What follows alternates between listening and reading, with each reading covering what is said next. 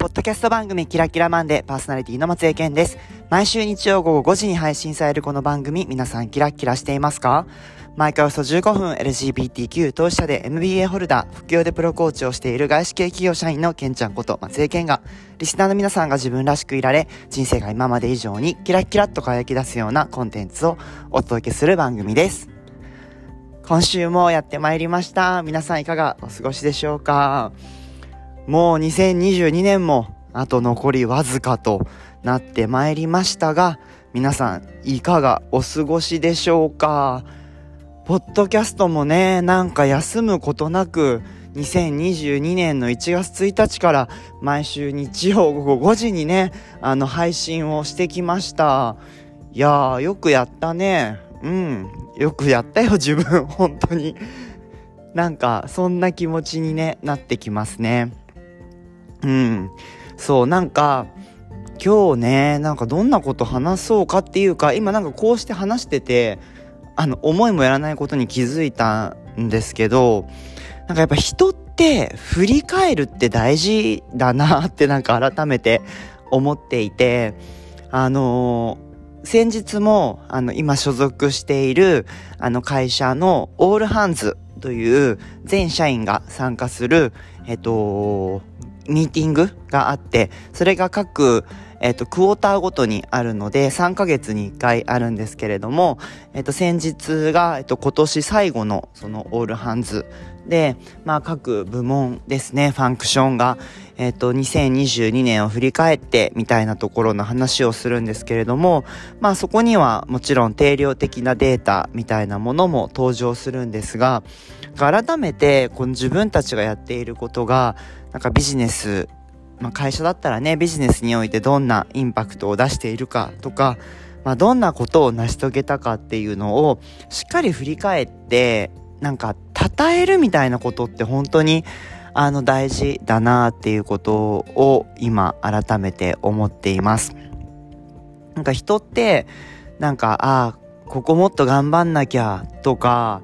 なんかここが課題だなみたいなところは割と目が行くんですけど、あ、自分こんなにできたなとか、こんな風に頑張ったなって思うことって、ついなんか後回しにあのしがちだなと思うので、なんか今自分もこうしてなんかポッドキャストをやった回数とか、あの聞いてくださった方の数とか、なんか聞いてくださってる方々の総合した時間とか、を考えると、ああ、自分結構ちゃんとやってきたな、みたいな気持ちになりますし、なんか皆さんも本当に2023年は、まあもうすぐ来るんですけれども、なんか改めて2022年を振り返って自分に何か声をかけてあげるなら、なんかどんな声をかけてあげるかな、みたいなところを問いとしてなんかお渡ししたいなぁと今改めて思っていますし、なんかこうして話してる、本当僕自身も2022年、まあいろいろよくやったよと、なんか言ってあげたいなっていう気持ちになりますね。2022年は本当自分の中でも結構ね、発散してアウトプットが多い一年だったなというふうに今思っていて、あのー、まあ大きなね、出来事で言うと本当にコーチング三昧でもあったし、本業の仕事も全力で楽しんだし、あと副業もいくつか始めたみたいなところで、本当に自分のなんか人生の中のなんか軸みたいなところがたくさん増えて、まあ楽しいですよ。自分が素直にこうやってやりたいと思うことを純粋にやるっていうのはとっても楽しいし、満ち足りてる感じもある一方、なんかやっぱりね、時間が苦しいとか余裕がないみたいなところはあるので、本当に人ってこの相反する何か矛盾みたいなものを抱えながら生きているなっていうところを改めて感じるし、やっぱりやりすぎって良くないなとも思うので、なんか2023年はね、この前も話した通り、一つテーマ、チルっていうことにもなるんですけど、なんかチルもそうだし、あとなんか心地いい選択っていうかね、なんかそんなところをもっと意識してみたいなと思っていて、なんか2022年も決して心地悪い選択をしてたわけじゃないんだけど、結構好奇心とか、なんか試すみたいななんかアクションを起こすみたいなところに集中してた年だったなと思うのでなんか2023年はなんか心も体も本当に喜ぶ選択、うん、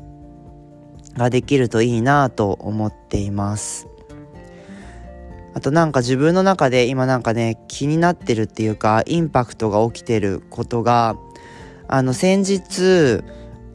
3日間あの自分が所属していた CTI のあのコアクティブコーチングのクラスのアシスタントに入らせていただいた時にそこでリードをしていたあのファカルティというまあコーチングをね教えて教えている方お二人とご一緒させていただいたんですけどその方のお一人はあのちゃんと話すのが今回がまあ、初めてというか、前回はなんかお仕事の相談みたいな形で、あの、お話ししたことはあったんですけど、ちゃんと時間をとって、あの、本当に話すみたいなのは、今回が初めてで、で、その時になんか、あの、言っていただいたのが、あの、いや、ケンちゃんって、なんか、高度ないい人って結構トリッキーだよねって言われたのが、なんかちょっと引っかか、引っかかるっていうかね、気にな、別に決して嫌な意味じゃなくて、実は自分でも気づいていた何かみたいなところをパッて言われたような実は気がしていて、なんかね、そのインパクトをもう約1週間経つんですけど、まだ感じているっていうところになんか僕自身今いるなと思っています。で、それね、どんなことをね、言っていただいたかっていうと、なんか決して僕って皆さんもね、ご存知の通り僕結構言いたいこと言うタイプで、あの我慢してる感じ全然ないんですよ。だけど、なんかまだあるような気がするって言われて、なんかそれって何なんだろうなって自分でもすごい思ってて、なんか我慢してることあるかなとか、うん、なん、なんかあって、そこをね、自分なりにこうやって見に行った時に気づいたのは、俺やっぱりね、いい人みたいなところのが、やっぱり根底にあるのかなとも思っていて、うん、結構相手のにとって耳が痛いっていうことも割とちゃんと耳が痛いっていう風になんか耳を塞がれないように届くような言葉に言い換えて伝えているっていうことはあるのでなんかこれが自分は今までいいと思ってたけどもしかするとなんかそのままストレートにバンって出してみるっていうことも必要なのかなみたいなところは今なんかちょっとねインパクトとして感じているところなんですよ。できっとね僕それを素直にバンって出さないのは多分自分のその出した時のインパクトとか相手に決して居心地のいい感情ではないものを大きく呼び起こしてしまう可能性があるっていうことに気づいているからあえてしてないんだなって思っていてなんかもしかするとそれをバーンってこうやって解放するみたいなことがちょっとまた新しい自分になる一つのステップでもあるのかなっていうところはなんか今ね気になっているところです。まあこれ聞いているさ僕のさまあ、パートナーとかさ、あと親友はさ、いや、お前めっちゃ耳の痛いこと素直に言ってくるやんって思ってるかもしれないけど、だから、でも全員にそれをしてるわけじゃないっていうことなんだなっていうことにもこうして話してると気づきますね。なんか本当に耳の痛いことをストレートにバーンってぶつけて、相手が嫌な気持ちになったりとか、することをあんまり躊躇せずに話す相手も本当に数人いて、まあ今パッて思いつくのは本当にパオくんとあと親友の二人なんですけど、なんか、うん、その二人には本当素直にバッて出してるけど、やっぱそれ以外の人と話すときは、ある程度なんか意識してるんだなっていうところは気づいたけど、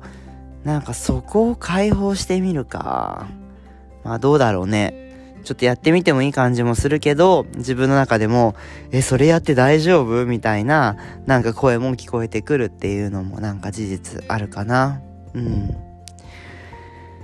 そう、なんかね、最近はなんかもやっとした時に、結論を急がないっていうことはめちゃめちゃ意識してて、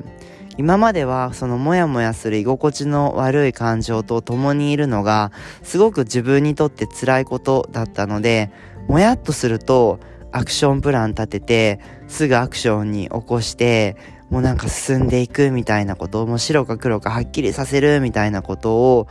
本当にしてたんですよね。ただ、今は、なんか、そのもやもやして、どうしようみたいに思っている自分も、なんか楽しみたいっていう気持ちが本当に強く出ているなと思っています。で、それはね、なんでそれが起きてるかっていうと、あのー、今ね、この瞬間を生きるっていうことを本当に大事に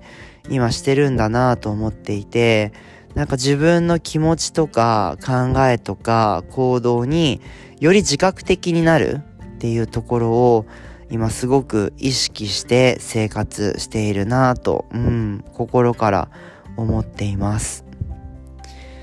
いやーなんか本当にね、不思議なもので、なんか人って本当変化していく生き物だなとも思いますし、うん。なんかそんな変化がね、今後また自分にどんな風にあの起こってくるかなっていうのも、本当心から楽しみですと。ね、いろんな本当ことがあの生きてると起きますけど、その起きてることはもうその一瞬間でしか感じることができないかけがえのないものでもあるので、なんか思う存分それをあの味わうっていうことをあのしていきたいなと思います。皆さんも本当2022年残りね数十日になりましたのでぜひね日々この2020年最後の1ヶ月なんか一瞬一瞬を味わいながら生きていくっていうことをなんかしてみてもいいんじゃないかなと思いますし、なんかそれをすることが本当心から幸せになる未来につながるんじゃないかなっていう気持ちにも僕自身も感じています。ぜひ皆さんね、今年を振り返って、また来年どんな年にするかっていうのを振り返るとってもいいタイミングだと思いますので、そんな時間を過ごしてみてはいかがでしょうか。キラキラマンデーも2022年、ほんと残り数回お届けになりました。えっと、来週はあのゲスト会でパオくんと一緒に収録ができるかなと思っていますので、パオくんファンの皆さんお待たせいたしました。そしてあの楽しみにしていてください。では今週はこれで失礼します。今日は12月9日金曜日、今の時間が夜の8時45分、東京駅からお送りしています。